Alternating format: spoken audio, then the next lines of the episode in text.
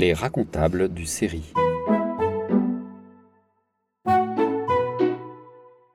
Euh, il y a des années, alors c'était encore de, l'époque de Hafiz al-Assad, du père de Bachar al-Assad, j'ai beaucoup travaillé et vécu en Syrie.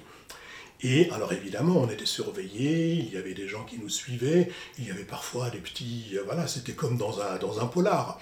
De temps en temps, dans un café, il y avait quelqu'un, vous allez rigoler, il y a quelqu'un qui, voilà, regarde par le petit trou d'un journal pour vous observer. Mais le plus drôle, c'était alors un monsieur qui, euh, voilà, euh, je resterai discret, qui euh, bah, voulait beaucoup faire ma connaissance et qui, bah, bah, voilà, euh, qui voulait discuter, qui avait des idées euh, et qui perpétuellement m'invitait. Alors je savais où il habitait et j'avais l'impression qu'il n'était pas très aisé. À l'époque, évidemment, bah voilà, les grands hôtels de Damas, c'était pas pour tout le monde. Hmm, Aujourd'hui non plus. Et alors, ben voilà, il m'invitait toujours au bar pour prendre des whiskies et des doubles whisky. Il voulait savoir plein de choses.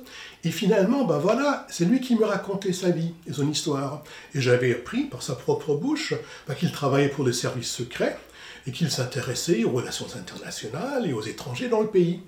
Alors voilà, évidemment, euh, je n'osais jamais l'inviter à prendre un verre, parce que de toute façon c'était lui qui m'invitait, mais surtout, ben voilà, si moi je l'avais invité à prendre un verre, probablement la situation se serait retournée et j'aurais dû lui raconter euh, qui je vois.